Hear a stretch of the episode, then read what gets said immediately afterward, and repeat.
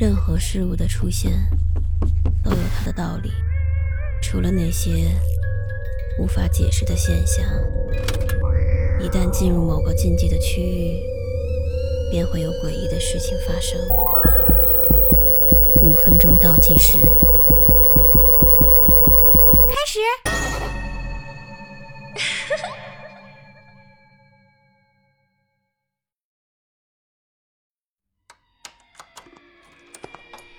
我发现了一件奇怪的事儿。好几次，我从外面回到家的时候，都能明显的感觉到，好像有人进过我的房间。我仔细的检查了所有的贵重物品，都没有丢，门窗也没有被撬过的痕迹。不过，我心里……就是感觉怪怪的，也可能是第六感吧。当然，这种感觉也不是每次都有。最开始只是极个别的出现，我以为可能是自己喝多了，或者是看了什么电影，然后情绪没有调整好，所以。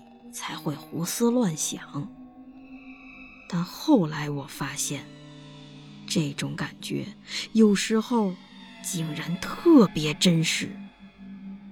随后，我逐渐开始失眠，还时不时的会做噩梦。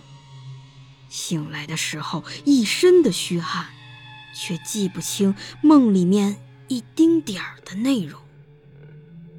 再后来。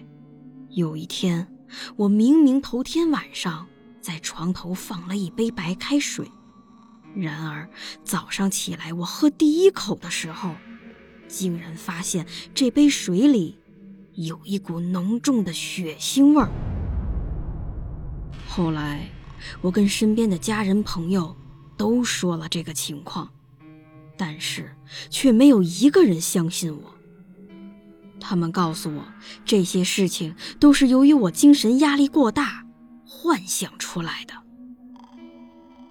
为了证明我是对的，我买了几个隐藏的摄像头，对家里进行全方位的监控。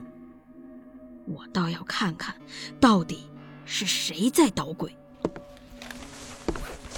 安装好全部设备之后，我就出门了，大约。晚上十一点多，我才又回到家，然后我就打开了电脑，开始回放录像。由于摄像头比较隐蔽，画面的内容也不是特别清晰，不过对于我来说已经够用了。监控录像显示，大概在我回来前的两个小时左右。从玄关的方向，有一个长发的女人走进了画面。她什么都没有做，只是一直在我房间里来回的走。只不过她的姿势特别奇怪，感觉全身的骨头和关节都是错位的，身体很不自然的摇晃。脑袋也好像马上就要掉下来一样，而且还时不时的发出一些很奇怪的声音。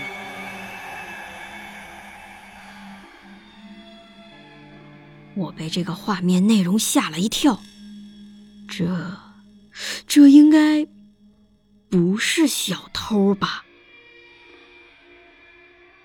因为实在是太恐怖了。我的身体感觉瞬间就凉了一半，眼睛盯着屏幕，目不转睛。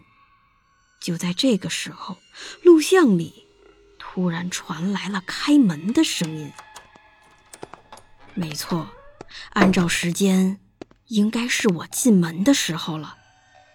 可能也是因为听到了声音，那个女人突然就不动了。紧接着，快速走向了我的衣柜。看到这儿，画面就结束了。